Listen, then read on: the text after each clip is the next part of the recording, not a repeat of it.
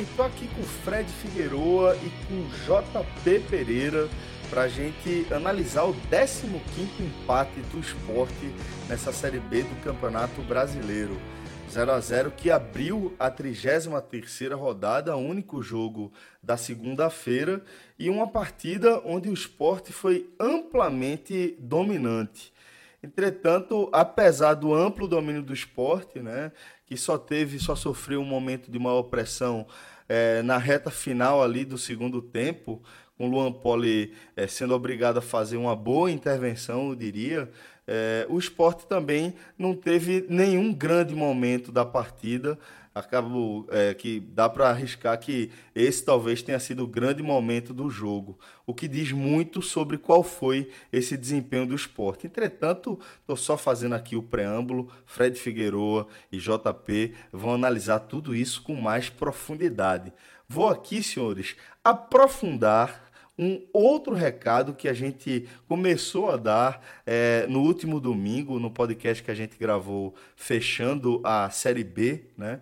É, quando a gente informou a galera que no dia 24 de novembro a gente vai organizar, vai realizar é, a quinta edição do Podcast Experience, esse evento que é, já faz parte da, do DNA do 45 Minutos, porque é um evento que diz muito sobre o projeto como um todo, quando a gente pensa nas pessoas que estão envolvidas e no tipo de engajamento que a gente vê acontecer é, nesse dia tão especial para o 45 minutos como um todo, né, para a gente e para os nossos ouvintes, mas é, que tem é, é, mais proximidade, muitas vezes até geográfica, né, de poder comparecer aos nossos eventos. E aí a gente vai coroar de certa forma, essa caminhada que a gente vem tendo aí ao longo das últimas quatro edições do Podcast Experience, com uma grande edição que a gente está organizando justamente no dia 24 de novembro, que vai ser realizada na Arena de Pernambuco. Eu diria, Fred, que é um palco à altura do engajamento que a gente conseguiu construir em torno desse projeto, desse evento que é o Podcast Experience. Né? Essa quinta edição, é, a gente assume um risco grande enquanto empreendedores, né? A gente sai de um modelo de negócio muito confortável para a gente, para assumir um risco grande, mas na confiança de que se trata já de um produto que está no coração desse público que, é, de certa forma, acho que coloca já no seu calendário né, viver esse dia de jogador de futebol que é o que a gente escuta, um dia de realização de sonhos da nossa audiência, né? Exatamente, Celso. Teve uma mensagem que a gente recebeu ao fim da terceira edição do podcast, do podcast Experience de Edivaldo Figueroa. Jogou no time de Cássio. Perdeu todos os jogos. Todos. O cara pegou um dia de sábado, foi com a família, vestiu a camisa do time de Cássio Zirpoli. Só fez ter aperreio dentro de campo. Foi o do Mas... gol, zero gol, não foi? Foi exatamente, nem gol fez naquela edição. Foi a terceira edição, a primeira na Arena na Carta. E Edivaldo mandou uma mensagem pra gente que desde o dia que a gente recebeu essa mensagem, a gente entendeu ainda melhor o nosso projeto, abraçou ainda mais esse nosso próprio projeto. Eu até agradeço a Edivaldo pela mensagem, porque foi muito importante para que a gente se sinta, Celso, na responsabilidade de fazer. Né? Nossos ouvintes às vezes não têm ideia de em que momento da nossa carreira, do nosso, do nosso projeto a gente está vivendo. Várias, vários braços foram, foram abertos, a gente está com pouquíssimo tempo né, para se aventurar numa empreitada como essa, mas nas conversas que a gente teve, a gente simplesmente falou o seguinte: não importa se vai ganhar ou se vai perder dinheiro, não importa se vai dar muito trabalho, não importa se a gente vai ter que virar noite sem dormir, que se a gente vai passar semanas sem descansar. O que importa é que já faz parte do calendário dos nossos ouvintes e a gente tem uma responsabilidade. Terminar o ano sem uma edição do Experience seria uma frustração muito grande, porque todo mundo já contava com ela. E a mensagem que Edivaldo nos mandou foi a seguinte: por um instante, todos nós realizamos a fantasia que temos quando crianças. Ser um jogador de futebol, torcida, técnico, imprensa, é uma completa imersão, imersão nesse universo lúdico e fabuloso. E é exatamente isso. E quando a gente pega esse testemunho, o que é que a gente faz? Não é imersão? Então vamos fazer a imersão completa. Vamos abrir os vestiários da arena, vamos fazer com que cada um possa ter um dia para trocar de roupa, para aquecer, para tomar uma ducha. Vocês vão ver uma grande estrutura que a Arena de Pernambuco tem. Eu já tive o prazer de jogar futebol uma vez na Arena. Foi fantástico, tá? E recomendo a todo mundo viver isso pelo menos uma vez na vida. E vamos fazer um evento que eu tenho certeza que vai ser muito legal para quem for jogar, para quem for assistir, para quem for acompanhar, porque a gente também quer fazer, Celso, uma verdadeira confraternização para fechar esse 2019, um ano que, como eu falei, a gente trabalhou muito, a gente ampliou ainda mais o mercado regional, a gente ampliou o nosso relacionamento com o nosso público, né? Quem participa do Clube 45 tem isso, né? Direto, conversando durante o jogo, discutindo durante o jogo, como foi hoje, por exemplo. Teve um momento hoje que eu abri o, o clube. No intervalo eu falei, eu falei, eu entrei no intervalo, eu disse, pô, durante o primeiro tempo eu abri o clube cinco vezes aqui e só tinha crítica, meu velho. A turma não pode dar 1%zinho de carga positiva, não. Tive que chamar a galera para dar uma, uma debreada, porque o celular já estava derretendo de tanta negatividade. Mas essa é uma relação muito muito divertida. O pessoal já começou aí a jogar as figurinhas do bombeiro, de Fire e todos esses comentários. Então, Celso, é como você falou, coroar o próprio podcast Experience, mas coroar também esse 2019 tão importante e tão intenso que a gente está vivendo. Então, se você também tem o interesse em participar desse evento com a gente, importante destacar que as vagas são limitadas, né? É que até para efeito de estabelecimento de um contrato que é, tornasse o evento viável, a gente precisou estipular um teto de participantes. Tá? Então a gente tem um limite é, de vagas disponíveis para você que está querendo viver essa experiência de ser um jogador de futebol por um dia é, e num estádio, numa arena de Copa do Mundo, né? com toda a estrutura que, que Fred é, descreveu agora há pouco. Você envia um e-mail para a gente no contato podcast45minutos.com.br né, é, com o título é, inscrição podcast Experience Arena ou podcast Experience qualquer Arena, coisa do tipo. Qualquer coisa do tipo aí que a gente consiga identificar facilmente ali no lá no Canadá Rafael vai ter que dar vai, vai entender. Vai entender. Ajuda aí nosso querido Rafael brasileiro a organização a organização é em Montreal, né? No Toronto, né? É, é brincadeira, é internacional agora, pô. É uma multinacional, esses 45 minutos. A tabela é feita em Toronto. É bronca, jovem. E aí você envia aí que a gente está fazendo essa pré-inscrição, onde Rafa já vai entrar em contato com você é, de forma mais pessoal logo em seguida, com todas as informações de como efetuar o pagamento, tá? A gente está fechando aí o valor da inscrição em 150 reais e isso aí vai dar direito a basicamente tudo que você precisa para viver essa experiência, né? Vai ter café da manhã, vai ter lanche, vai ter almoço. Em determinado momento a turma vai liberar cerveja também, né? Porque óbvio que a ideia ali é preservar, preservar o, o torneio de futebol, se liberar muito cedo é capaz de não ter nem jogo. Então a partir de determinado momento água Água disponível o tempo inteiro, Celso. Exatamente, faz diferença e é uma experiência que realmente é, vale a pena. Então, se você tem interesse também, já entre em contato com, com a gente através desse e-mail, contato podcast45minutos.com.br, que Rafa já vai é, dar sequência aí a seu o processo de inscrição, beleza?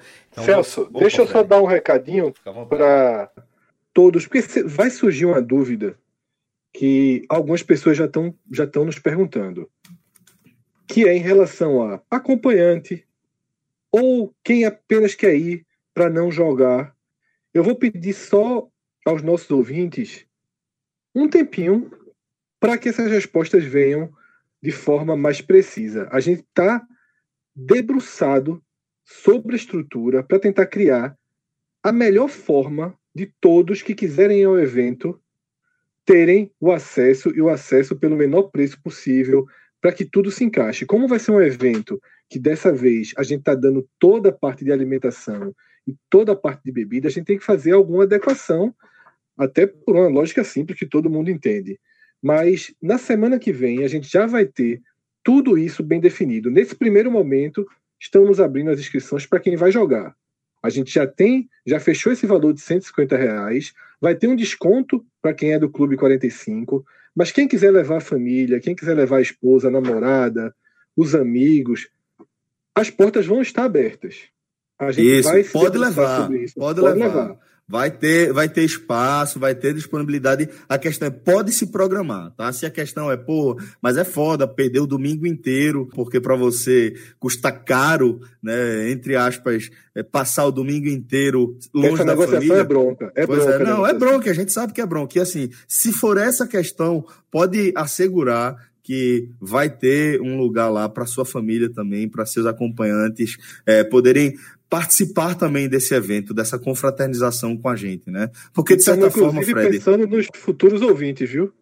Ah, não, os, sem dúvida. Os mini ouvintes. Não, a, a, base vem forte também. demais, Fred. A base vem forte demais. A gente Essa tem que turma... bem, né? A nova demais. geração. Demais, porque essa turma vai dar, vai dar drible na gente demais, vai trazer conceitos absolutamente inovadores sobre comunicação, sobre experiências, sobre interatividade. Eu tenho certeza que a gente está conversando com nossos futuros mestres, né? Em referindo a esse, fazendo referência à próxima geração. Então, sem dúvida, é importante demais poder recebê-los, acolher, cativá-los, porque sem dúvida é, é, é o, o próximo passo dessa relação, dessa simbiose que a gente é, vem construindo ao longo de toda essa nossa caminhada. Então, de fato, é, vai ser uma confraternização, a gente trata dessa forma, a gente encara dessa forma, e se você também se sente parte da nossa família, é, certamente você é. Né? Se você carrega dentro, dentro de você esse sentimento, é porque ele é legítimo, e pode ter certeza que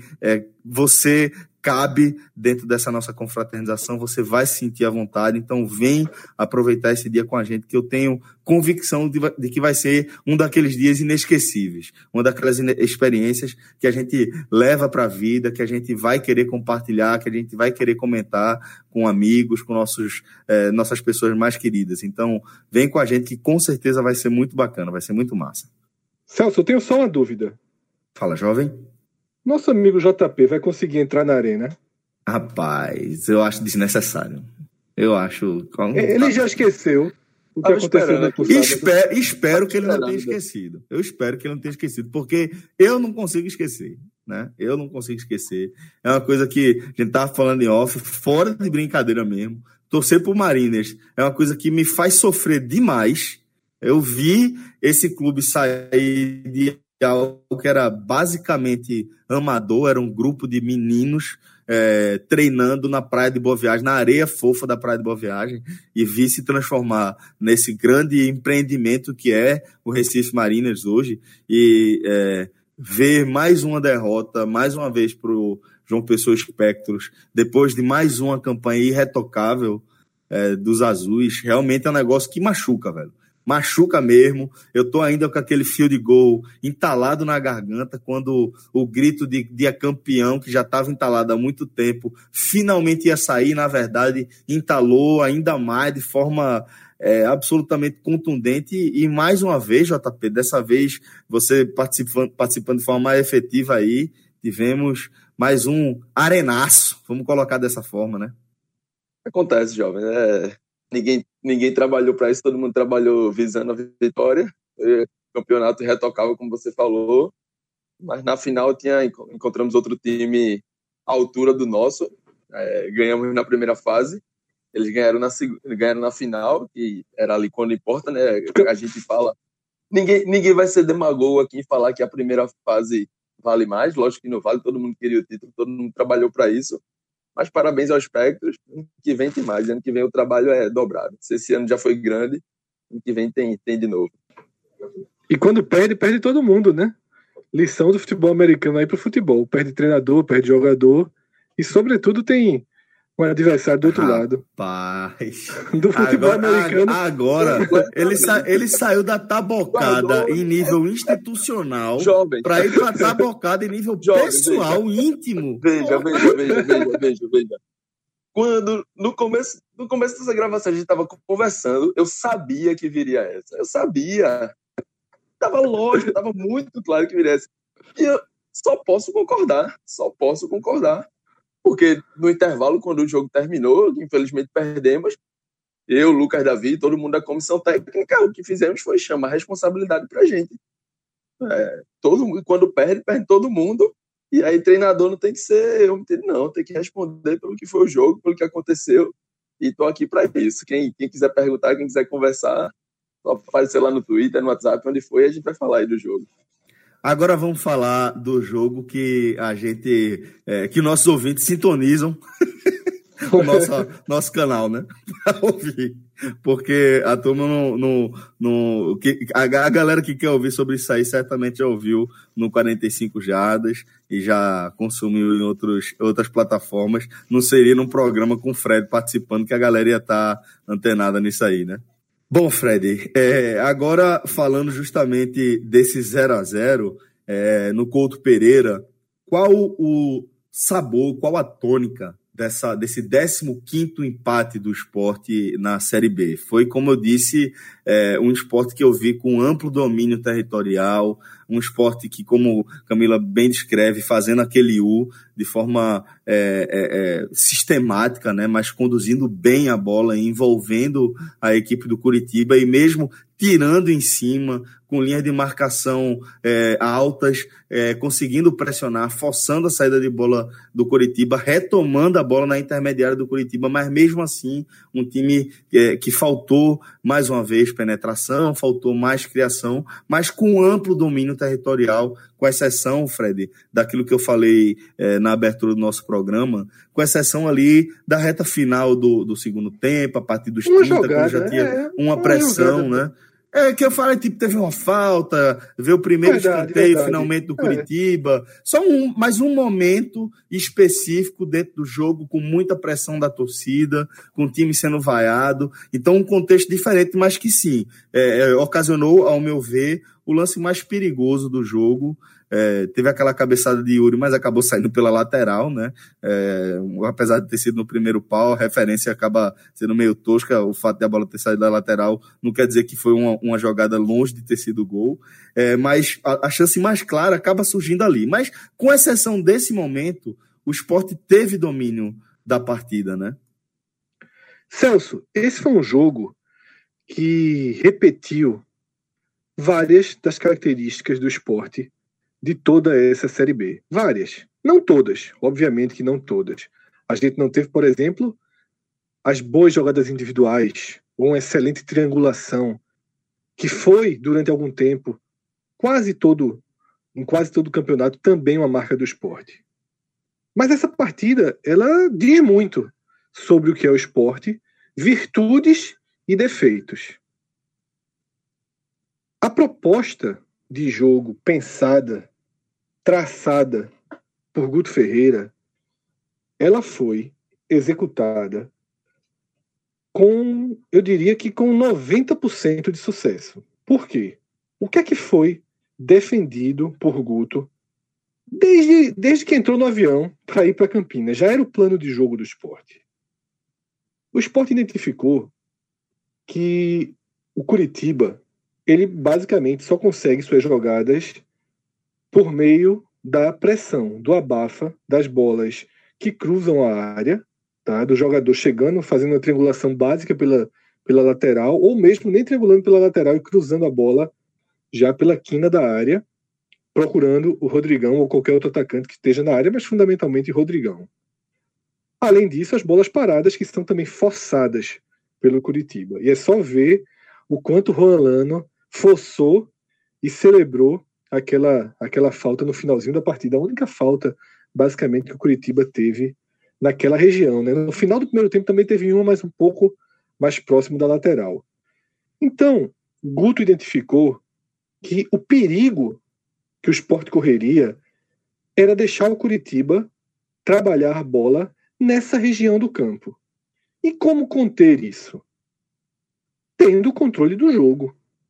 Deixando o Curitiba com pressionado na saída de bola, e o Sport executou isso muito bem, e mesmo quando precisou descansar um pouco, precisou dar mais espaço para o Curitiba sair jogando, bloqueava a partir do meio de campo. Então o esporte foi muito bem, defensivamente foi muito bem na proposta que foi criada. Porque a melhor defesa nesse caso, eu nem vou chamar de ataque, porque o time não foi agudo, mas a melhor forma de se defender do esporte foi ocupar territorialmente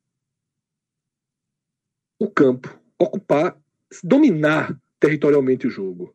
O esporte foi impecável nessa postura tática e quem estava dentro de campo também na execução. Foram poucas falhas, poucas falhas. Talvez as duas falhas que tenham acontecido, elas do sistema de proteção, elas vieram com a falta bem desnecessária de Norberto, essa que a gente já falou, que eu já falei no final do primeiro tempo. A falta de Charles sobre o Juan Alano no finalzinho também é desnecessária, mas eu também achei muito forçada por parte do jogador do Curitiba. E uma bola de contra-ataque que o esporte deixou Giovanni lançar, o próprio Juan Alano, e que Sander foi brilhante na recuperação e no corte. Sander foi momento, brilhante o jogo todo. Não, foi certamente é um spoiler aí que ele vai vai ser é, vai estar na lista dos melhores em campo. Não sei se como melhor, mas vai estar na lista com certeza. Então, a gente viu um esporte que entendeu bem o jogo desde o avião. Desde o avião, o esporte entendeu bem o jogo. E por que eu estou ressaltando isso? E por que eu estou afirmando isso com tanta convicção? Desde que, desde aquela partida, a derrota lá em Campinas, eu, Fred, perdi a paciência com a dupla de meias que o esporte tem. Leandrinho e Pedro Carmona. E, sobretudo, com aquela substituição aos 60, 65 minutos do segundo tempo, você tira Leandrinho e coloca Pedro Carmona. E isso me inquietou, e desde aquela noite de quinta-feira, eu entrei em contato com algumas pessoas ligadas ao esporte, próximas ao esporte, debatendo futebol, conversando futebol. E em algum momento, eu disse, eu cogitaria aí com Marcão no lugar de Leandrinho. Porque eu, Fred, eu cheguei no meu limite com esses dois meias. São muitas partidas ruins. Muitas, nocivas. Nocivas. Aí eu, eu falei, eu joguei essa no ar. Né? Por, por, que não três volantes? Deixa, deixa o William Farias mais na frente. O William Farias é um, é um condutor de jogo, um organizador de jogo muito inteligente. Muito mais dinâmico, muito mais disposto e muito mais cabeça erguida do que Leandrinho. Muito mais. Não tem aquele último passe perfeito como o Leandrinho tem. Só que assim, você não pode pagar. Sabe o que eu acho melhor aí, Fred? nessa função? Charles. Quem? Charles. É, eu acho que os dois poderiam até ir. Eu só acho que, que Charles ele tem mais vigor. E se você colocar Charles ali, você perde a passagem de Charles.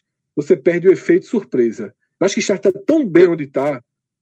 Mas, ele, você, ganha, mas você ganha o desarme é... de Charles ali na primeira linha, frente, né? Próxima, próxima Exatamente. Ele tem esse. Por... Exato, exato. Por isso que eu estou dizendo. a partir da leitura.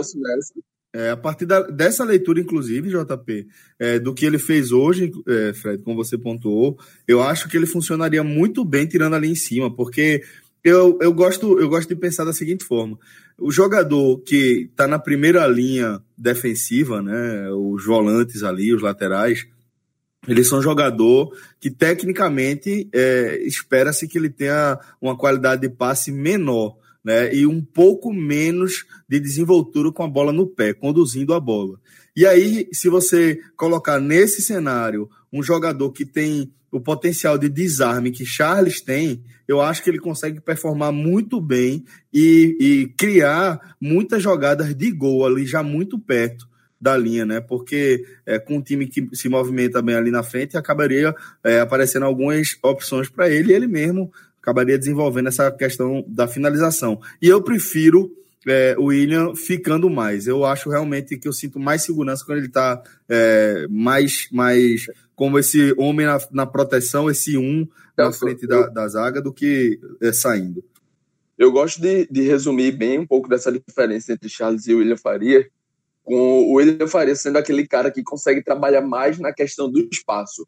É, no futebol, a gente sempre, sempre quando vai falar de questão de marcação, a gente sempre coloca três parâmetros, se é o espaço, se é a bola ou se é o adversário, falando no referencial, né, de quem você tem que marcar, de quem você tem que visualizar primeiro.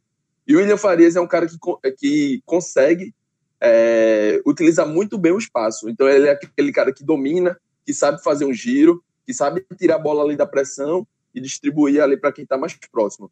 O Charles tem essa qualidade também, não à toa, é um dos melhores jogadores do esporte, o melhor volante dessa Série B, Charles. É, ele tem essa qualidade, mas Charles, além dessa qualidade também de trabalhar com espaço, o Charles ele tem a qualidade de conduzir a bola. E isso aí a gente falou muito bem naquele jogo contra o Operário, quando o esporte teve um jogador expulso, que Charles virou esse meia, conduzindo da defesa até ali o campo de ataque. Então, no futebol americano, tem um paralelo que a gente pode traçar, que é, é o caso daquele running back norte-sul, né? aquele corredor que ele pega a bola, não olha muito para os cortes, não olha muito para o que tem que fazer, ele só abaixa a cabeça e carrega. Não que Charles abaixe a cabeça e não olhe para o que tem ao redor, mas é pelo fato dele carregar muito bem a bola. Quando, quando ele tem esse domínio, quando ele tem o espaço, ele consegue utilizar muito bem isso não só essa questão de tirar a bola da pressão ali na entrada da área, ele consegue carregar ela até o ataque bem melhor do que o William Farias. E aí, como você muito bem falou, tem toda a questão do vigor físico, de poder subir e descer, subir e descer, tá ajudando ali no desarme. Ele que também é muito melhor do que o William Farias entrando na área, não à toa é um cara que tem mais alguns gols, é um cara de mais estatura. Então, acho que ter ele, ter Charles um pouco mais próximo à área é uma opção interessante. Fred, mas voltando, esse preâmbulo todo foi dentro do que você estava propondo de o esporte jogar com três volantes. E que não aconteceu e nem vai acontecer. Né? Mas foi ótimo debate, foi ótimo debate. Duas visões, eu concordei muito com, com a explanação, né? tanto da saída, da marcação da saída de bola, e esse foi um ponto positivo no segundo tempo. A gente viu na reta final do jogo o Curitiba batendo tiro de meta e o esporte marcando na, na linha da área com Hernani e Charles com Hernani e Charles em alguns momentos. Foi bem interessante isso. Mas o que é que eu ouvi de duas pessoas diferentes? Eu ouvi a mesma resposta. A resposta foi: não podemos deixar o Curitiba ter mais a bola. Se o Curitiba vier para o nosso campo, eles amassam a gente e vão forçar o jogo aéreo, que é um problema do esporte, inclusive com o goleiro reserva, que todo goleiro reserva tem mais dificuldade com o tempo de, de, de bola na saída. Então, assim, o esporte estava precavido para anular a melhor forma que o Curitiba tem de chegar ao gol. E por isso que eu tenho tanta, tanta, tanto respaldo, digamos assim, para dizer que foi muito bem executada essa leitura de jogo do início ao fim. Do início ao fim. Eu tive uma conversa rápida com, com o Inácio, um ouvinte nosso de muito tempo, e ele concordou que o esporte fez uma boa partida, que o esporte estava ajustado taticamente, que o esporte se impôs, mas ele reclamou da falta das passagens dos laterais e dos volantes, né? acho que sobretudo os volantes, nas jogadas ofensivas. Quando é que a gente viu isso? A gente viu isso contra o Paraná contra o Paraná em casa, contra o Paraná num jogo em que a vitória era o único resultado aceitável. Fora de casa é natural que os volantes tenham uma, uma risca imaginária ali no chão para não se expor demais. Veja, o esporte fez um jogo absolutamente controlado. A gente está aqui analisando o um empate com vários problemas ofensivos, mas um empate absolutamente aceitável e muito interessante na matemática, mas muito interessante mesmo. Era um jogo de seis pontos. Se tivesse que empatar uma das duas partidas dessa viagem, a melhor de empatar foi essa. Não tem qualquer dúvida. dúvida. Não tem qualquer dúvida. E essa partida não ameniza em nada os erros da passada. A sensação que todo mundo tem, todo mundo tem razão, é que se o Sport tivesse jogado assim, o Sport tinha vencido o Guarani. Por que não jogou assim? Não sei. A gente não sabe. Nenhum de nós vai saber o que aconteceu naquele dia. Mas, é, fundamentalmente, tudo que o esporte fez em campo, toda a postura, toda a entrega dos jogadores, eu discordo veementemente de quem diz que não teve entrega, tá? De que não teve ambição, de que não teve vontade de aplicação tática, pô. Absoluta, assim, porra, é só ver os, os caras se matando nas bolas. Não falta vontade e nunca faltou. Não falta ambição. Agora, por que o esporte não ganhou esse jogo? Porque para ganhar o jogo, precisa acertar fundamentos técnicos na frente. Aí você vai ver Leandrinho jogando o que está jogando, Guilherme voltando a, a, a, entrar naquele, naquela fase dele, né? Que é, é, é algo recorrente na carreira, né? É, Guilherme é um cara de alto poder de decisão é, consegue fazer gols e tirar o time que ele defende de situações muito ruins por conta desse potencial técnico que ele tem. É um jogador que chama a responsabilidade, é um jogador que se entrega de certa forma na marcação, né, que tenta que tenta ser agudo o tempo inteiro, mas é, recorrentemente ele tem esse momento de quatro, cinco jogos sem produzir absolutamente nada na frente. Nada, e você nada, não nada. pode dizer em momento algum que ele está sendo omisso. Muitas vezes eu desejo que ele fosse omisso. Eu fico, porra, velho. Queria tanto que Guilherme não ficasse pedindo essa bola, bicho. Ele tá tão mal hoje, a Inhaca, a Inhaca tá tão grande que eu queria muito que ele se escondesse na marcação. Mas não se esconde. Ele aparece. Exato. É. Tá entendendo? Celso, exatamente. Celso, veja. É, o que o esporte jogou, o que o esporte não criou, o arame liso que o esporte foi, ainda assim, existiram jogadas que se tivesse um mínimo acerto técnico, seriam pelo menos chances claras de gol. Pô, teve uma jogada do próprio Guilherme, que ele toma todas as decisões erradas, demora pra cacete, abre a jogada em vez de fechar, sempre buscando aquela perna direita dele, e acaba atrasando demais e faz um passe errado. Né? A última bola do jogo, o contra-ataque que o Sport teve no final do jogo, o que Guilherme fez no contra-ataque é um crime. Tinha dois jogadores na área, ele para completamente a jogada, deixa o Curitiba se alinhar na sua pequena área, mais alinhado, e puxa para o pé direito aberto. Uma coisa é quando ele está na esquerda, puxar para o meio para bater de direita. Essa é uma ótima jogada. Isso. Mas quando você está na direita, você puxa para o seu pé direito para bater sem ângulo. Tá? Mas não foi só Guilherme, não. No começo, no primeiro tempo, uma bola que Hernani é, entregou a Yuri na entrada da área. Yuri deu um toquezinho de calcanhar, com nojo. Joga sério. Dá um toque. Um, dois, sem frescurinha. Tá? Tenta dar bola nos pés de Hernani. Aí dá a bola no calcanhar. Ele errou duas goleiro. A errou outra foi duas. na lateral. Exato. Então, assim, esses problemas técnicos, essas falhas técnicas são muito graves. O Leandrinho não acerta uma enfiada. Uma. Ele é um jogador que depende dessas enfiadas. Só quer dar aquela sinuca, né? Ele só, ele só joga para dar aquela bola que vai ser tipo deixar o atacante na cara do gol. E às vezes ele Mas tá falta tá fazer o simples. É, tá passando, tá passando longe. longe. Ele é um meia que, sem, sem aquela jogada, ele é um meia irritante. Irritante, inútil em campo.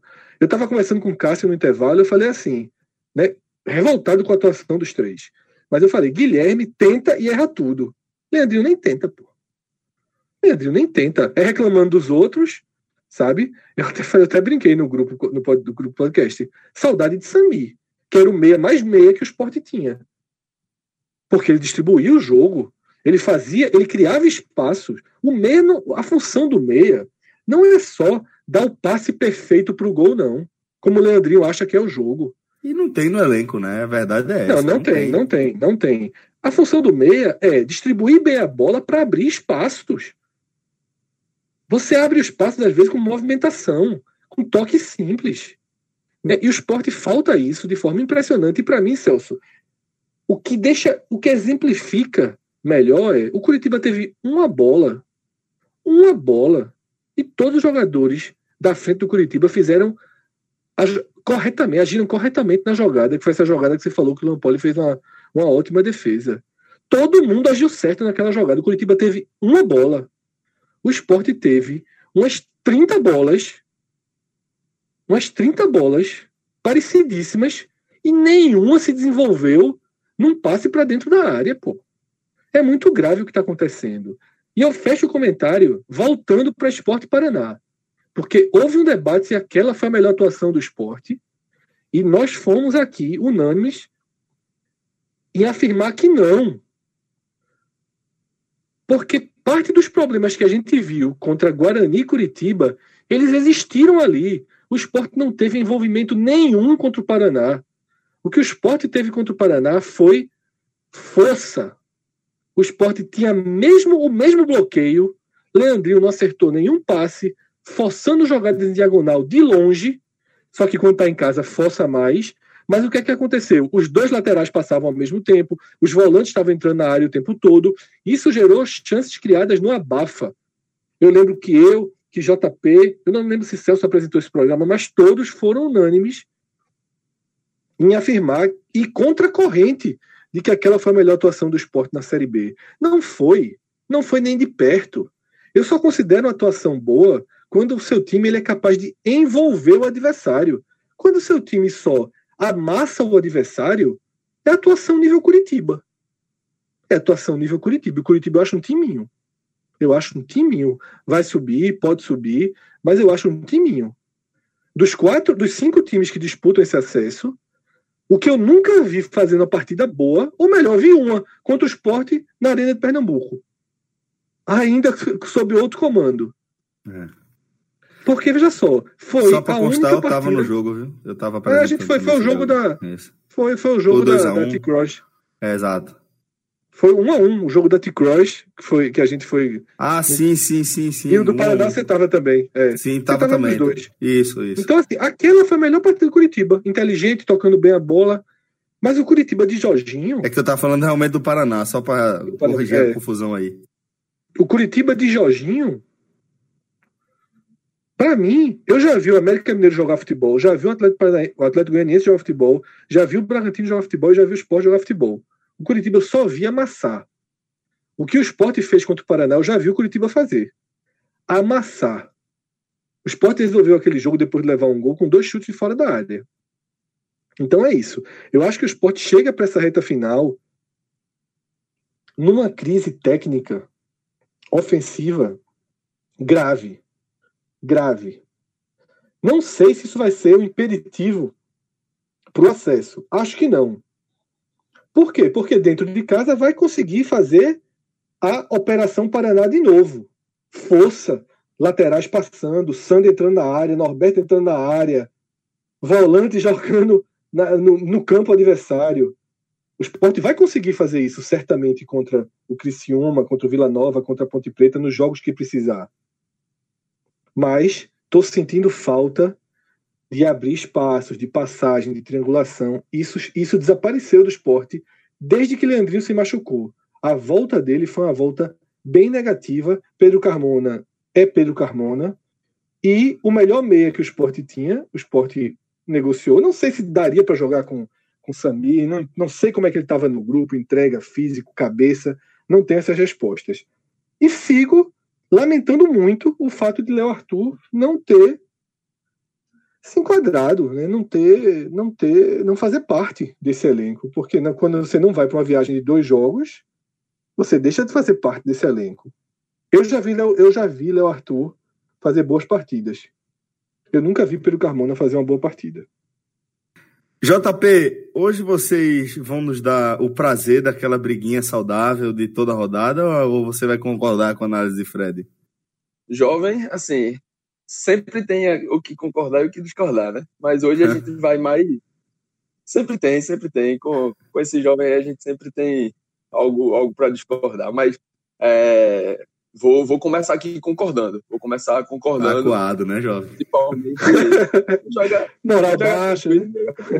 Não, é aquele, como eu, eu, respeito demais esse jovem quando ele fala de análise de tabela, dessas coisas tudo. Para mim, como você começou no seu primeiro comentário, Fred é referência para mim nessa questão de analisar a tabela, analisar os cenários. Então, ele começou analisando muito bem o cenário dessa partida, um jogo de seis pontos, um jogo que o esporte fica tranquilo na sua segunda colocação. É, então, o resultado bom, assim, um empate fora de casa contra um adversário direto, digamos assim, é, é, sempre bom, ainda mais no final do campeonato. Mas uma atuação que poderia sim ter sido melhor, principalmente no ponto ofensivo. É, mas aqui a gente vai começar, eu vou, como eu disse que ia começar concordando, vou começar falando mais do, da questão defensiva. E aí eu, eu vou começar falando um pouco de aspectos individuais. Um aspecto que a gente já citou aqui no começo desse programa, que foi Sander. Hoje foi um monstro, partidaça, partidaça absurda de Sander. É, e ao lado dele, eu também não poderia deixar de mencionar, porque foi um comentário que eu fiz no meu Twitter no meio do primeiro tempo, e aí eu sei quanto é arriscado é, elogiar um zagueiro no meio do primeiro tempo, mas achei que a partida que Adrielson fez também foi de altíssimo nível, é, relembrando o Adrielson ali do que, que, jogou a Série A, que estreou na Série A. também foi muito bem hoje. Sim, sim, todo o sistema defensivo. Teve uma aí, jogada apertada ali, que ele estava apertado já na intermediária do esporte, um contra-ataque. Saiu ali meio. Ele conseguiu chegar bem na bola e, e, se livrou do, do bote com, com um toque de letra, pô. Saiu com categoria, cabeça erguida, saiu jogando fácil depois. Importante destacar também, porque é um cara que a gente pega no pé dele de vez em quando, quando dá um, um, uns vacilos ali na saída, tem que é, apontar quando ele acerta, né? Isso. E até o próprio Norberto, como a gente já, já falou dos, dos três, dos quatro aqui, para concluir com o próprio Norberto, é, foi uma partida que a gente. Norberto é um cara que a gente costuma criticar, principalmente nas últimas rodadas, vem muito abaixo.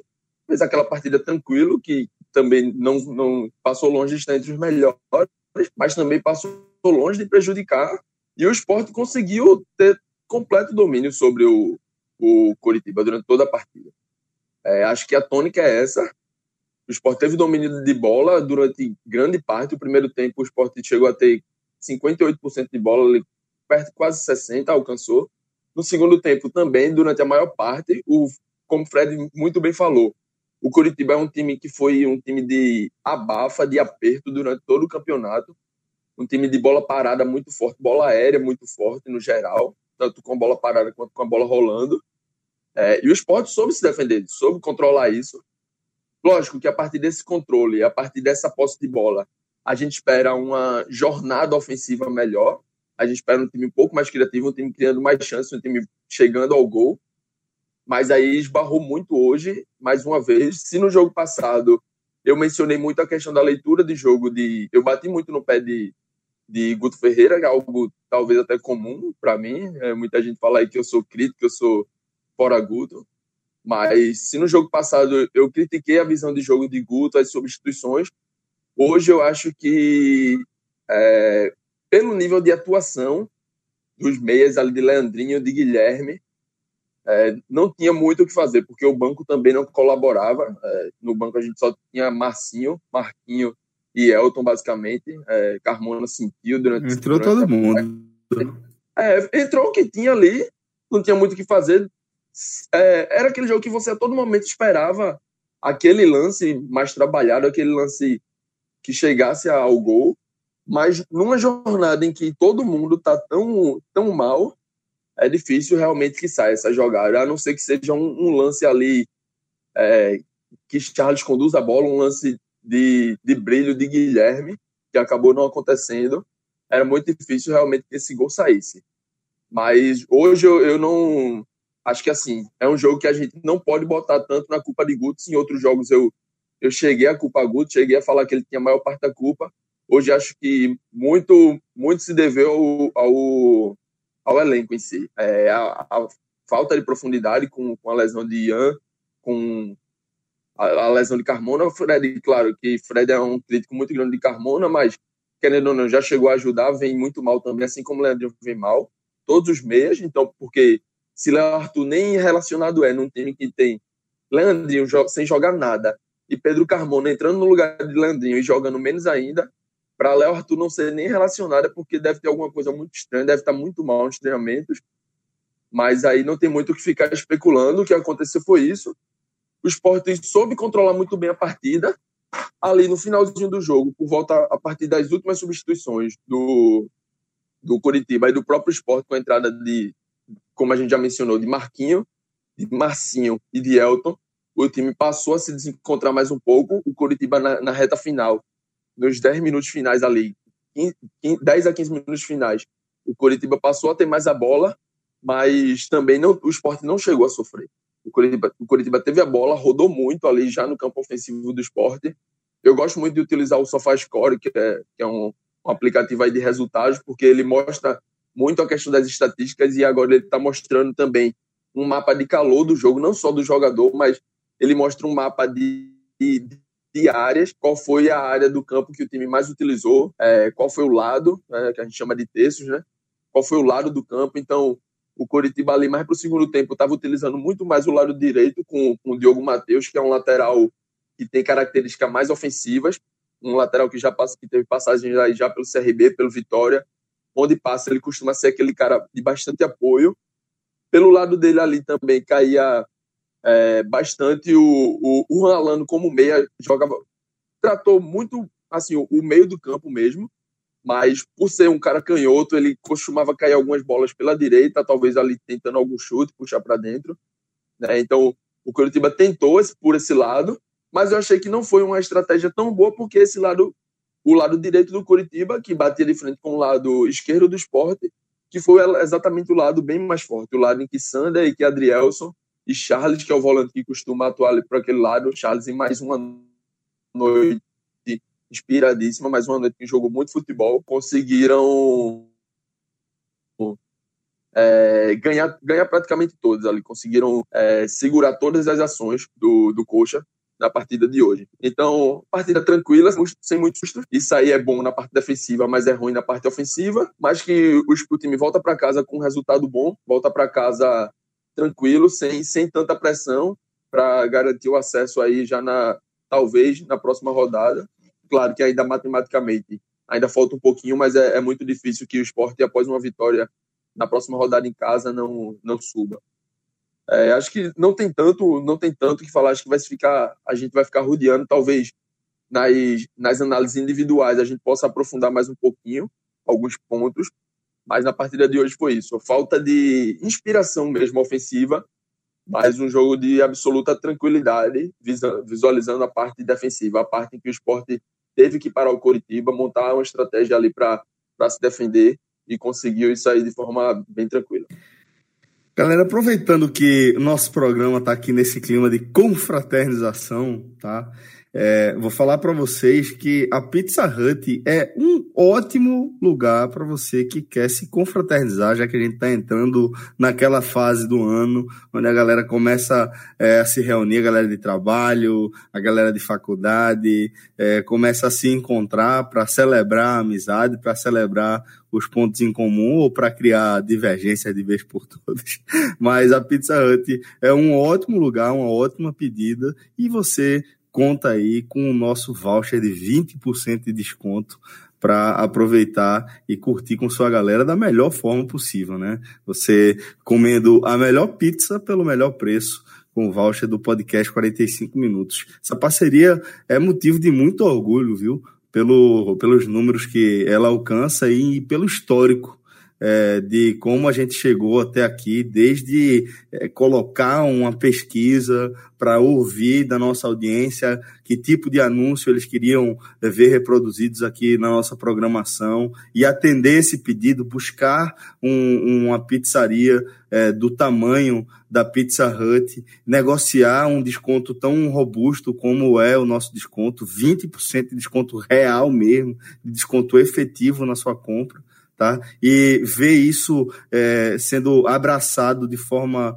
massiva por nossa audiência é algo que nos dá muito, muito orgulho. Então, aproveita essa parceria. Basta você ir nas nossas redes sociais, nos nossos perfis que você vai encontrar esse voucher lá compartilhado. Qualquer coisa, dá aquela cutucada na turma, pede aí é, por mensagem que a gente dá um jeito de enviar para você, apresentar é, no caixa de qualquer unidade física, seja aqui no estado de Pernambuco ou na cidade de Salvador, que você vai ser muitíssimo bem atendido.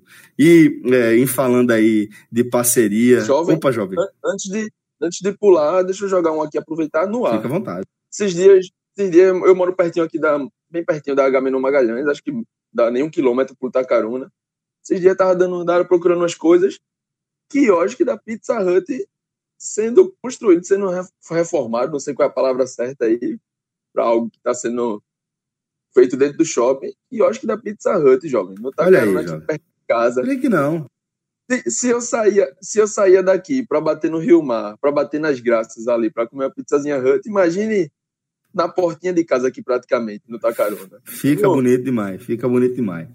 Tô e aí, galera, só inauguráveis. Já vá preparado com seu voucher e qualquer coisa cobre a gente que a gente envia o voucher para vocês. Isso aí, isso é de casa. E é o seguinte, galera, é, aproveitar também, tá? Pra, já que a gente tá falando de parceria, de audiência, pedir para nosso público aí responder a pod pesquisa, porque de fato, Fred, é algo que é importante para a gente, que faz a diferença no nosso projeto e para a galera que é, curte nosso conteúdo e que já contribui de diversas formas, seja com um play que se transforma é, em, em é, argumento para a gente fechar novos anúncios ou com consumo de algum produto, de algum serviço que a gente anuncia, como a gente falou agora há pouco da Pizza Hut, ou indo para os nossos eventos. A galera que quer colaborar também, seja qual for o nível, respondendo essa pesquisa, Fred, ajuda bastante, né? Porque é uma pesquisa que é bem importante para esse universo da podosfera nacional e que, é, pelo, pelo lugar que a gente ocupa é, e pelo momento dessa podosfera, com a entrada de grandes grupos, é importante poder contar com a colaboração aí. Cada resposta e cada pessoa que disser que escuta os nossos programas faz muita diferença, né?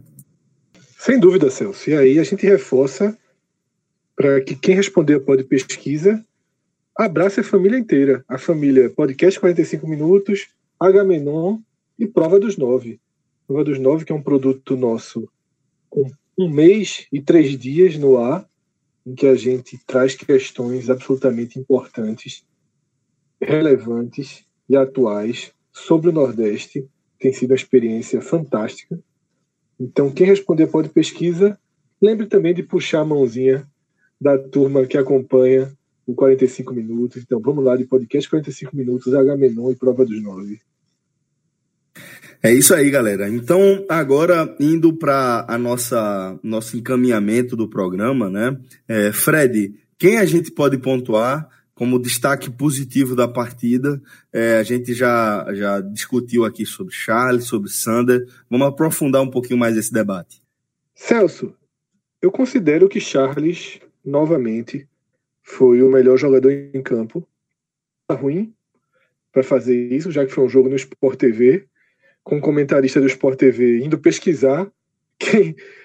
Sobre o contrato, né? O contrato, é, fica... Difícil, né? Despertou eu diria que foi, eu diria que foi, foi um jogo bem. Assim, vamos botar Charles entre os piores para tu não achar que, que não tá é jogando. É verdade. É melhor, é melhor. A essa altura do campeonato já dá para começar dizer que não, não tá jogando muito, o Inter pode. A gente já elogiou tanto, né? Acho que a turma já assimilou, é. né? Vai abraçar. O Inter, pode né? renovar, o Inter pode renovar o empréstimo para ver se, se continua crescendo e tal, pegar uma experiência. É melhor, Jovem, é, é melhor mudar. É verdade, é... Ficou difícil, muito difícil a permanência de Charles no esporte. Mas existe alguma chance, porque, veja, é um jogador que o Inter naturalmente enxerga como um ativo do clube, tá? E aí o Inter vai ter que decidir entre dois caminhos. Um, um utilizá-lo, bancar Charles como titular, porque não é fácil no Inter, certo? Não é fácil no Inter. Uma, duas partidas ele virar reserva, o Inter tá jogando um ativo seu de novo, né? Para para não ter mídia, para não ter cobertura em cima dele. Como o Inter está perto de ir para a Libertadores, deve montar dois times ano que vem. Mas enfim, Charles também estava nessa condição esse ano e o Inter emprestou para o esporte na Série B. Então eu acho que o Inter, no final das contas, vai ter duas escolhas. Ele não vai vender Charles barato para outro time brasileiro. Não vai. Então, ou ele utiliza a Inter, ele ou ele utiliza Charles e banca Charles na equipe em 2020, ou talvez, estrategicamente, seja melhor deixá-lo onde ele é titular, líder, onde vai jogar uma Série A e vai estar numa vitrine para o mercado internacional. E não vai ser reforço de um adversário direto às, às pretensões é, do Inter, é, né? Para o futebol brasileiro, Celso, eu não vejo Charles sendo negociado. Ele não vai ser titular no Palmeiras, no Flamengo, no São Paulo, certo? E os outros times. Mas poderia ser nos outros times, né? Mas que outros times? Os outros times já são basicamente. O Inter não vai vender jogador para time menor que ele, tá entendendo? Sim, o Inter sim, já tá sim, nesse. O Inter já tá nesse. Já é o segundo degrau. O Inter já é o segundo degrau. Exato, exato. Era disso que eu tava falando. Ele não vai negociar Charles para ninguém do segundo degrau. Né? É, Talvez seja mais. Aí eu tô Isso, Grêmio, exato. é. Exatamente. Mas aí para ele é interessante ver é, Charles disputando uma Série A. Porque é importante a gente ressaltar isso, né? Charles está jogando muito nessa Série B. Série B, né? Precisa A testar a Série A. precisa ser testado na Série A, é outro ritmo, é outra realidade, é completamente diferente o que se exige dos jogadores. A gente já sabe disso, né? A gente, a gente eh, vem ressaltando sobre, por exemplo, como o Guilherme pode ser o jogador que ele é, como a gente está falando, é um jogador que tem momentos no plural de apagão aí eh, ao longo de um campeonato, é, é- é inerente aí a, a, a carreira dele, né? É recorrente, melhor dizendo, na carreira dele.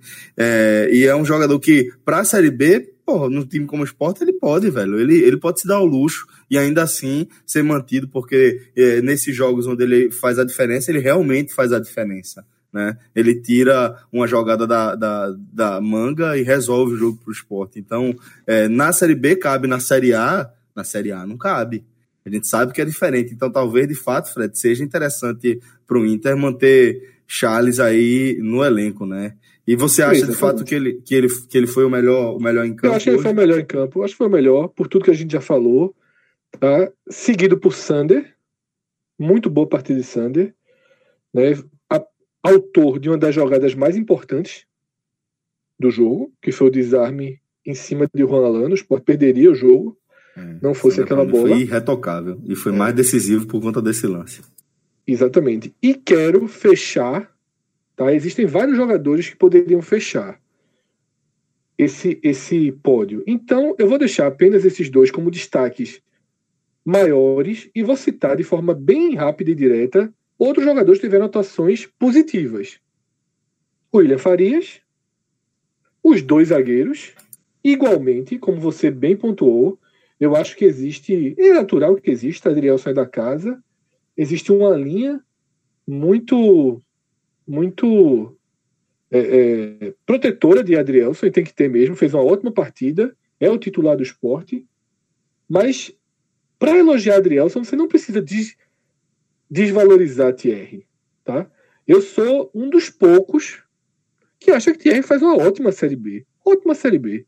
Existem pouquíssimas coisas para se reclamar de Thierry, tá? Erros de saída de bola aconteceram com os dois. Se um resultou em gol, se outro não resultou em gol, É Isso, isso, Fred, é uma decisão coletiva, é uma coisa que as pessoas esquecem. Porque é, é- a decisão de ficar trocando o passe ali não é tomada pelos dois zagueiros. É, toca a bola aqui pra mim que eu vou tocar aqui pra tu. Isso é uma decisão coletiva que é tomada em nível de, de filosofia de jogo.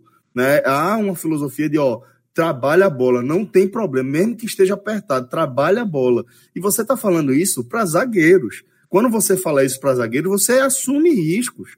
Faz parte. Você está assumindo risco, você está dizendo que é melhor correr esses riscos de, sei lá, uma vez a cada cinco, seis, sete rodadas, não sei qual seria é, é, é, a marca precisa disso, mas é, acontecer esse erro do que é, assumir um outro cenário onde a gente dá chutão o tempo todo e todo jogo oferecendo a bola para o adversário, a gente é, é, é agredido de forma é, com, com uma chance clara de gol em duas, três oportunidades. Aí você vai ver na ponta do lápis, é melhor tá trocando passe mesmo, e uma vez na vida vai, vai dar uma merda. Acontece. É, para mim, faz mais sentido do que tá rifando a bola o tempo todo e tu tá tomando bola de volta o tempo todo também em, em contra-ataque de, de tiro de meta. Eu acho que os dois zagueiros fizeram a Série B do mesmo nível. Os dois zagueiros erraram. Os dois zagueiros têm responsabilidades em alguns gols. Mas concordo que o potencial de desenvolvimento de Adrielson é maior do que o de Thierry. Independentemente de um ser do esporte e outro não. Adrielson tem um potencial de desenvolvimento grande. É muito novo. Entrou no fogo, se manteve no fogo e não se queima. Então, é, cito os dois zagueiros, tá? Participações importantes na partida. Thierry fez uma ótima partida. E Luan Poli. Pois é, era o que eu ia falar. Se tu não falasse, era o que eu ia apontar. É pra porque mim foi. Eu, eu vez, inclusive, Fred, desculpa, eu inclusive colocaria eles, é, é Luan, um degrau acima. É, não, um eu de... não vou. É, é, no degrau intermediário colocar... ali. Eu não vou colocar pelo seguinte. Até aqui, nas outras partidas, eu tratei o contexto Luan Poli. Certo? Um contexto de um goleiro reserva, sem nenhum ritmo de jogo e sob enorme desconfiança enorme desconfiança, sobretudo por causa daqueles amistosos contra o CSA. Hoje eu não vou tirar do hoje não, então assim, como eu já coloquei ele melhor em campo, inclusive por causa do contexto, hoje eu não vou utilizar o contexto. Eu já estou considerando o Lampoli o titular do esporte. Eu já não tenho medo de Lampoli. Então ele fez uma defesa importantíssima, mas que tinha que defender. Assim, agiu certo, foi rápido, fez a escolha certa. Não foi um milagre, foi uma grande jogada. Eu acho que uma grande jogada usou, o, tipo, Adrielson e Thierry, eles foram submetidos é, a não a jogada tão decisiva quanto aquela, mas a outras bolas muito importantes. Então, eu faço por isso, eu coloco todo mundo aí no mesmo degrau. Os dois zagueiros, Luan e William Farias. Bom, JP, então fica com você aí também o espaço para apontar os destaques positivos do esporte nesse jogo. É, vou, tô quase fechado com o Fred. É, Olha aí. Acho o sistema defensivo como um todo, e aí no, no meu comentário inicial a gente foi do, do lateral direito ao esquerdo. Acho que o sistema defensivo como um todo foi muito bem, passando pelos volantes. E Charles, mais uma vez, foi um leão em campo, com o perdão do trocadilho aí, trocadilho nível Rafael Brasileiro, Cássio Cardoso mas jogou muita bola, vem jogando muita bola há várias rodadas, tem feito um campeonato muito bom e essa reta final ele tem crescido, o que é o que é até difícil, tanto fisicamente ele parece não estar abalado, normalmente no final do campeonato ali todo mundo vai sentindo a forma física. Charles parece que está correndo mais, não tenho acesso aos dados a, a isso, mas a impressão que passa de jogo é que ele está ainda mais inteiro, aguentando mais as partidas. Talvez no começo do campeonato eu reclamava muito achava que ele se desgastava muito correndo aquilo que a gente chama de correr errado. Né? Acho que Charles se desgastava muito no começo do campeonato ainda por causa disso. Achava que ele dava alguns, algumas coberturas desnecessárias. Muito e boa essa observação, porque realmente e, é clara a evolução dele. E, é, é, muito clara, e por isso que ele está jogando mais. Por isso que no começo do campeonato ele estava ali como um bom volante, um volante que todo mundo aceitava titular, hoje é um pilar desse time, é o melhor volante da Série B, na minha opinião. E olha que o Bragantino tem três volantes que eu gosto bastante, mas aí o Charles, acho que para todo mundo que está acompanhando minimamente por cima todos os jogos, todos os times, tentando acompanhar como a gente faz aqui, acho que é bem claro e o quanto ele vem crescendo e o quanto ele vem merecendo aí todas essas honras. Então, mais um jogo em que Charles é o melhor, acho que para mim já, já são três jogos seguidos que eu escolho Charles aí. Isso aí mostra muito bem a fase dele. Em segundo lugar, Sander, que a gente também já citou muito bem na partida, a partida inteira, e aí teve o lance lá que ele salva o que poderia ter sido o gol do Juan Alano. É, em segundo lugar, eu coloco o Sander. Em terceiro lugar, eu achei que hoje o Adrielson se sobressaiu um pouco. É, claro que o Rafael Terra fez uma partida muito boa, também o Luan Poli fez uma partida muito tranquila, muito boa, teve uma defesa ali por volta dos 35. É, bem tranquila, uma defesa assim que parecia ter um grau de dificuldade alto, ele conseguiu fazer de forma tranquila. Mas eu achei que Adrielson começou a partida muito bem. É, Adrielson tem uma coisa que eu sou muito fã, que é a leitura dele das jogadas. Ele consegue antecipar muito bem e aí fazer as intervenções necessárias. E acho que esse foi mais um jogo desse tipo em que ele começou bem, começou lendo, começou atacando muito bem os espaços, as jogadas, onde a jogada ia se desenvolver. Ele já estava ali dando essa cobertura. Se o que a gente reclamava de Charles, que antes ele poderia correr errado, é, Adrielson é totalmente o contrário. Adrielson é um cara que tem uma inteligência de jogo muito grande. Então acho que nessa partida ele, ele vem merecendo esse crédito. E aí fecha um pódio com os três, mas todo o sistema defensivo, e aí cito o Luan Poli, cito o William Faria, cito o Rafael Thierry. O, o Norberto foi um pouco mais abaixo, mas longe de ter sido ter, ter feito uma partida ruim. Fez uma partida ali bem Norberto e ninguém espera que ele seja brilhante. Acho que todo mundo merece essa, essa missão honrosa hoje. Todo mundo do sistema defensivo ali goleiros, zagueiros, laterais e volantes. E aí, depois disso, para frente, a gente já pode virar a página aí para os piores. Então, Fred, já vou dizer que para mim os três piores foram os três do meio de campo: Leandrinho, Guilherme e Yuri. Não sei se você concorda, mas queria ouvir aí seus destaques negativos.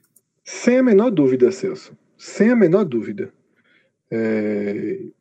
E tenho minhas dúvidas, assim, é, até apontar quem foi. Para mim é o mesmo nível. Verdadeiramente é o, pior, sabe? Eu tenho um. Eu tô no limite. Eu tô no limite com o Leandrinho certo? Obviamente eu estou no limite com o Leandrinho. E talvez na dividida o pior tenha sido ele mesmo. Mas Yuri, que é um cara que eu gosto, tem me incomodado com essa com essa forma displicente. É, tá, quando dá certo é lindo, né? Eu acho inteligente, eu elogio. Quando erra, eu chamo de displicente. Mas eu acho que você tem que entender o jogo. Tá 0 a 0 pô. Você perdeu a partida passada. Você errou as duas bolas cruciais da partida passada. Yuri tem um certo Pensa, o jogador que Lucas Fittipaldi gosta, você já começa a, a, a, a, questionar, porque você já sabe que é aquele jogadorzinho né, que sempre vai pensar na frescurinha, junto com a jogada. Né? Lucas Fittipaldi é fã de Yuri. e aí você já traz esse contexto. Mas é, acho que Yuri foi bem negativo, porém ajudou muito atrás. Então eu estou muito dividido entre os três, muito dividido. Talvez nem escolha, não, não, é, não tem uma regra aqui que me fosse escolher. Eu fico com os três, obviamente que Leandrinho me irritando muito mais. Leandrinho me irritando muito mais. Mas também não acho que tenha sido um cara é, desligado do jogo em campo, relapso, nada não é disso. Não é desligado, não é desligado. É, é, é, é tomar decisões erradas. Tá o, errando, joguinho, o joguinho cabra safado dele, quando ele não consegue acertar a bola. Exatamente. Mas, assim, acho que foi sério. Lutou, tentou. Então, assim, achei melhor do que contra o Guarani. Achei todo mundo melhor do que contra o Guarani. Mas é isso, assim, eu não vou nem escolher. Hernani deu pena. Tá? Jogou só. E aqui vou fazer uma observação. Para mim, Marcinho foi o melhor atacante do esporte. Marcinho conseguiu ser. Por que Marcinho foi o melhor atacante ele, do esporte? Porque ele foi objetivo, ele cumpriu porque o objetivo. jogou bola, ele jogou a bola na área. Ele fez o simples. Se ele não tivesse impedido naquela jogada, ele tinha dado o gol do esporte. Coisa que ninguém tava fazendo, velho. Pegar uma bola, olhar, levantar a cabeça a e procurar Marquinho, no caso, né? Não. não, Marcinho, Marcinho. Aquela, Marcinho, aquela, Marcinho. A, aquela bola impedida Marcinho foi Marcinho, né? Ah, foi Marcinho, é, Marcinho, que entrou pela direita. Certo, o Marquinhos certo, jogou certo. muito pouco tempo. Marquinhos não, é aquele que fica sem avaliação. Mas Marcinho, ele, ele foi. Eu acho que o Sport melhorou, inclusive com o Marquinho também. Eu acho que Guilherme no meio e, e os Marcinho e Marquinho de cada lado, o Curitiba estava muito cansado. Muito cansado na reta final do jogo. E o Sport foi um pouquinho mais de contra-ataque, que foi aquele momento que você falou que o Curitiba veio um pouco. Mas os caras fizeram. Marquinho não tem jogada para destacar, mas Marcinho tem. Não, não tenho gostado do Massinho, muito burocrático, sabe? Mas a, o burocrático hoje acabou sendo é, interessante, sabe? Num, num, dia que os atacantes todos tiram nota 3, 4, um 5,5, 6 para Massinho é, é, é ouro, né? Então, eu queria só fazer essa observação, dar esse asterisco positivo para Massinho. Pois bem. JP, é, esse trio aí, você assina embaixo também com os destaques negativos? Por mim, pega os três, coloca dentro de uma sacola, joga para cima e quem cair em cada lugar do pódio fica. É, que, que, cena! É, é, jovem, não tem muito, tem muito o que fazer não. Foram os três mesmo, é, Guilherme, Leandrinho e Yuri, muito mal. E aí eu, eu trago um ponto que eu tenho alguns, vários grupos de, de, de, futebol, de análise, com treinador, com analista, com gente do Brasil do mundo inteiro. E aí, em um desses grupos, eu, levei um, eu levantei um ponto durante a partida, que é algo que me incomodou bastante, sobre ações de ruptura. E aí, trazendo para a linguagem mais popular, o que seria ações de ruptura? Seriam lances que fazem Ai. você quebrar a linha, você romper essas linhas. E aí a gente tem drible, tem passe, tem ação de desmarque, né? E o próprio jogador tentando se desmarcar da, da, da marcação, tentando se soltar ali. E eu vejo a característica desses três tipos de ações de ruptura em, cada um desse trio de meio do esporte.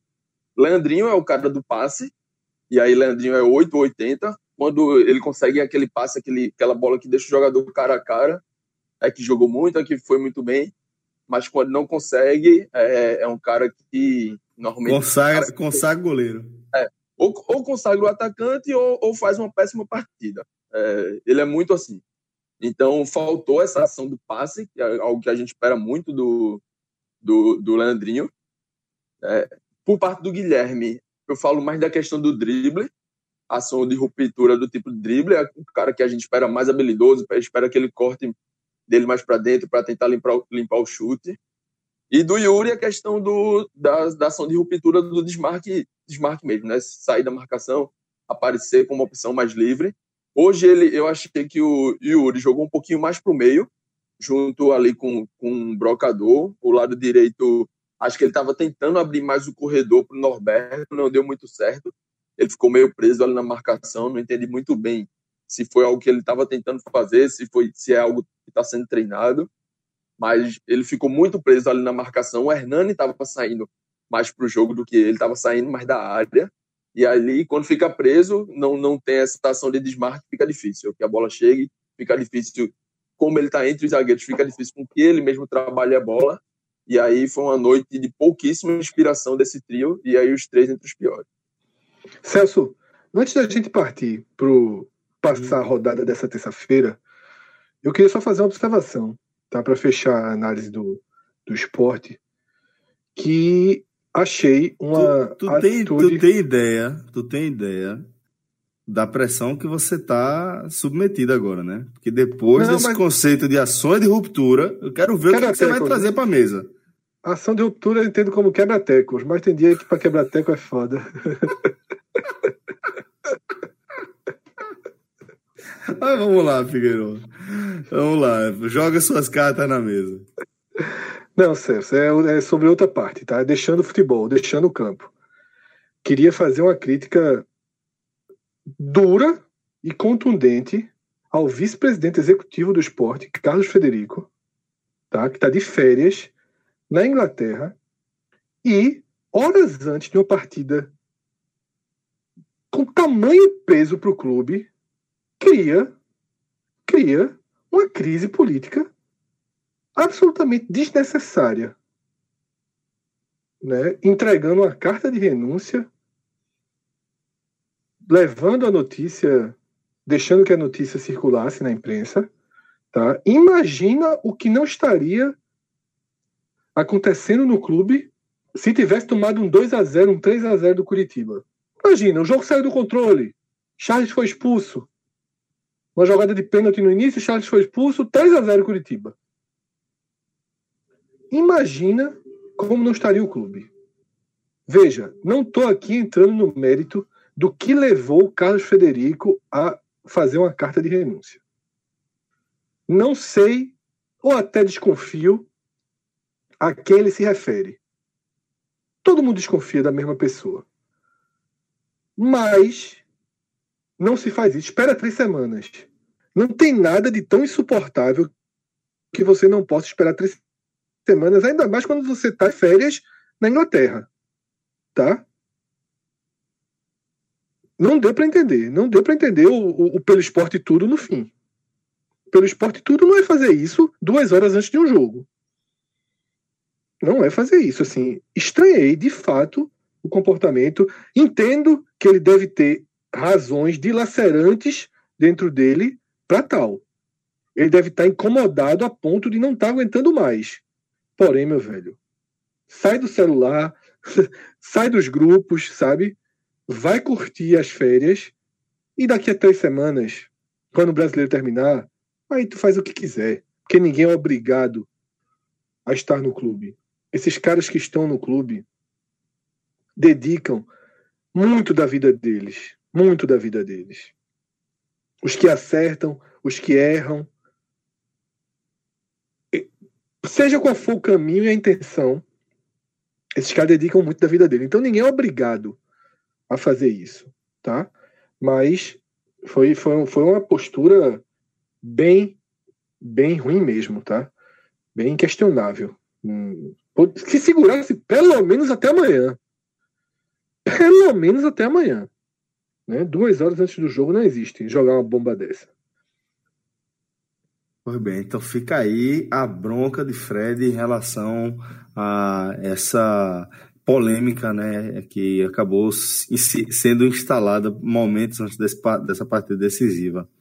Fred, é, agora por falar em decisiva, você trouxe esse conceito de analisar a rodada, né? Aliás, analisar essa reta final da Série B em pares de rodada. E a gente está falando agora da, do fechamento da 31 rodada.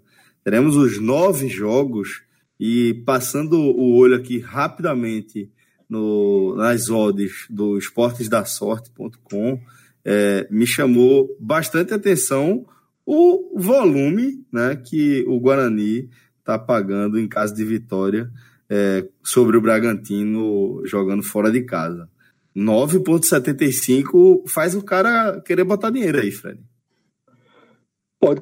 Todo mundo tem direito de fazer o que quiser, né? Vivemos num país livre.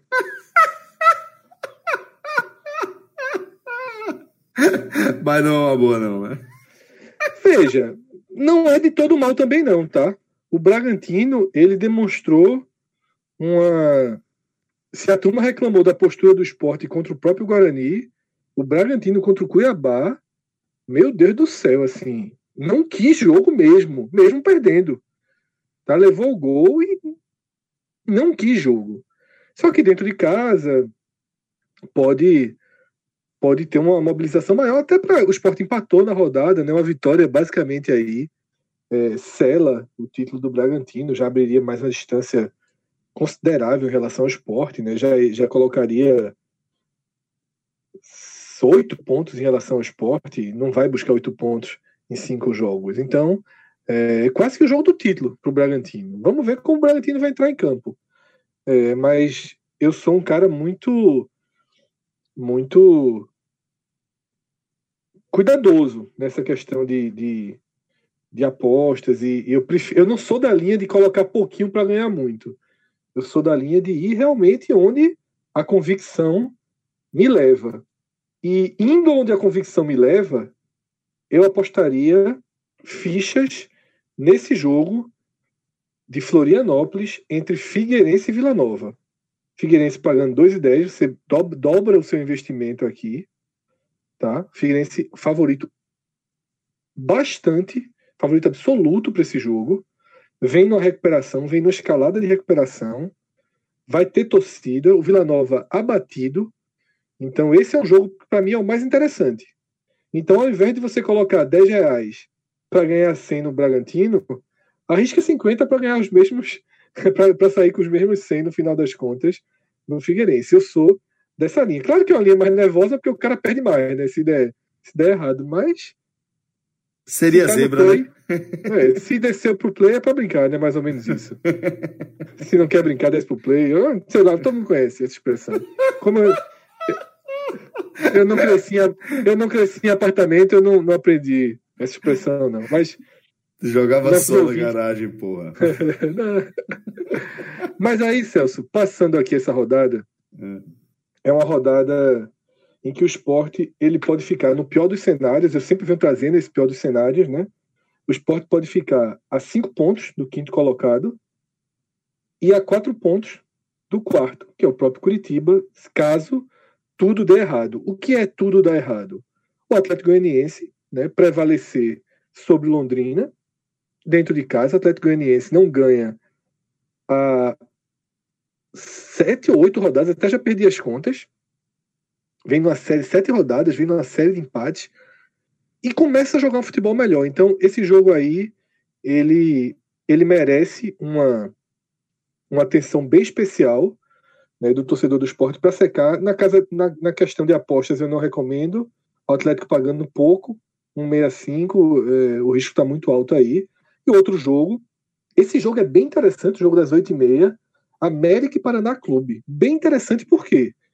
Porque, meu amigo, se esse empatezinho aqui de esporte e Curitiba ficou de bom tamanho para o esporte e aparentemente razoável para o Curitiba pela postura do time, o Paraná comemora, o Paraná celebra.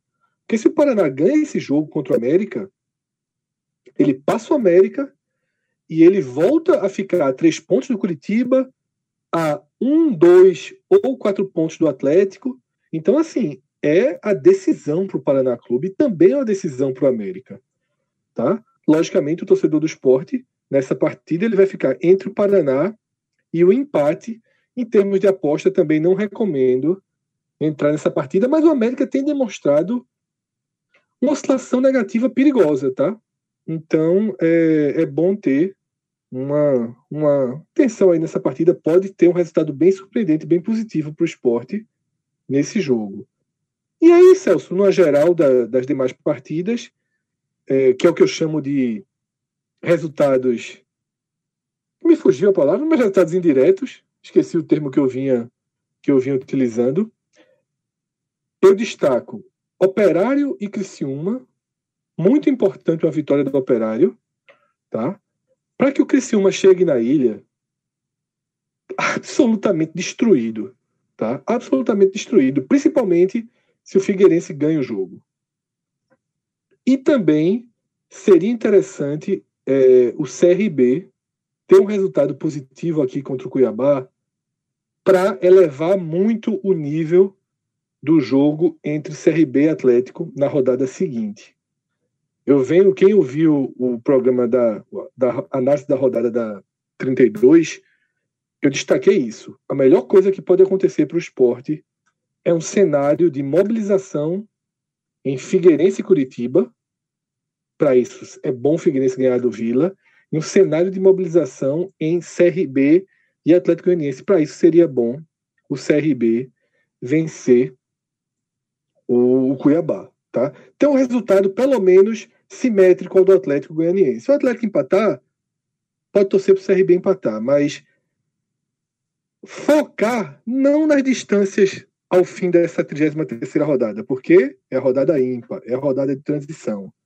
Mas fundamentalmente focar nas distâncias ao fim da rodada 34, no próximo sábado, quando o Sport enfrenta o Criciúma em casa, é favorito absoluto e aí, Celso, o último ponto que a gente até faltou falar na, na análise do jogo, surpreendente, eu diria. O esporte viajou com oito pendurados para os dois jogos, ficou com nove pendurados para essa partida, seis titulares e terá todos disponíveis contra o Criciúma.